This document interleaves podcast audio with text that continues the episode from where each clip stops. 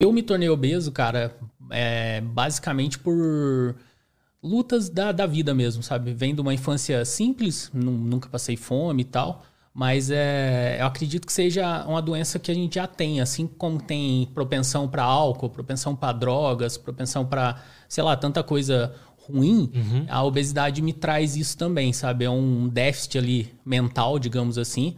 Estou é, falando como leigo, não sou psicólogo, não sou estudioso a fundo desse assunto, mas é um déficit mental que em algum momento da vida era minha fuga, sempre foi a minha fuga. Comer. Comer.